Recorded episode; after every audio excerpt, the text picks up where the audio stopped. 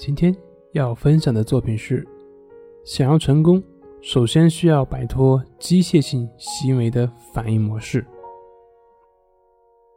一次在休息的时候，我在看书，身边的朋友看到就说：“你好努力啊，休息的时候还在学习。”我笑了一下，看书并不一定是学习，也可以是一种休息。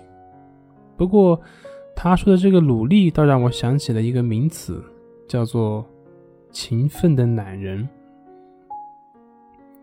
这个世界上有很多勤奋的男人，平时看起来很用功，但是最后往往没有什么好的结果。为什么呢？因为这个勤奋是自己的惯性反应，也就是说，这种人你让他休息，对他而言是很困难的，内心会充满自责。可是问题是。勤奋却得不到好的结果，所以这种勤奋是一件很麻烦的事情。一方面呢，你没有办法说他，因为他看起来很努力了；另外一方面，他自己也觉得委屈啊，因为我努力了呀。最后得出的结论就是天分不行，或者是运气不好。然后他又可以心安理得的继续做一个勤奋的懒人呢。总之呢。就是这个事情不怨我，我已经尽力了。这种人在生活中是不是很常见呢？那我为什么要说这种人呢？因为我就是这种勤奋的男人。这种心态会让一个人低效而不能反思。要是真正的人懒吧，至少我没努力，我休息到了呀。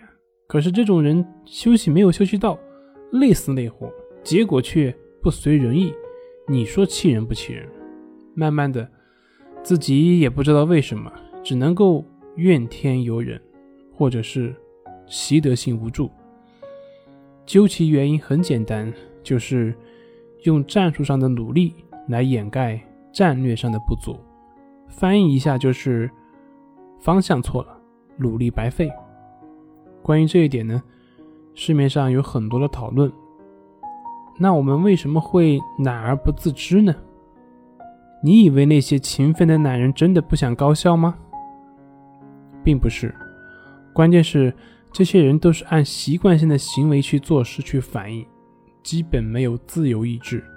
很多人可能会认为这句话在说别人，其实我说的就是你，没有错，就是你，因为心理学的研究表明，人的行为。百分之九十以上都是机械性的，比如说你走路、刷牙，这些都是惯性，不需要你去思考，我是先走哪只脚，后走哪只脚，它都是自动性的反应。行为是这样，我们的思维是不是也是这样呢？我们的情绪反应模式是不是也是这样呢？对了，你答对了，都是这样。你以为你是有自由的吗？就像。卢所说：“人生而自由，却无处不在枷锁之中。”大家想一想，你今天思考问题的方式和昨天有区别吗？你今天的情绪反应模式和昨天有区别吗？或者是一年前有什么大的区别吗？基本都是一样的。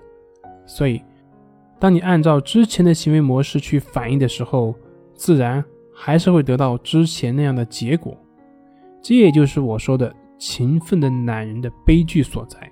关键呢，还不自知，所以只能够怨天尤人，最后就是习得性无助。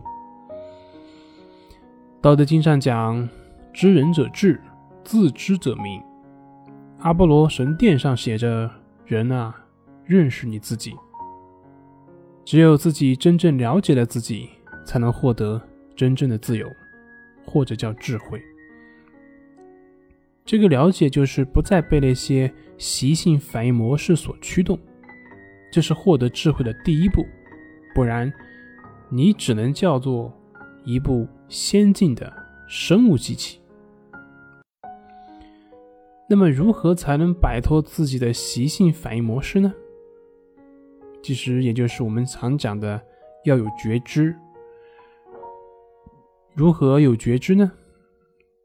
这个有很多的方法，但是就我们现代普遍而言，大家比较容易接受的就是关系法，就通过把呼吸作为一个锚定，让我们保持觉知和平等心，训练我们的觉知能力和平等心的能力。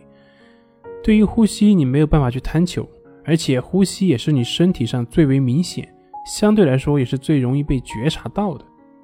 所以，关系法作为我们训练觉知力，是一个非常好的方法。那关于关系法的具体练习，大家可以参考《情绪自救》这本书上的第三章，里面会有详细的练习步骤讲解及答疑解惑。今天就分享到这里，咱们下回再见。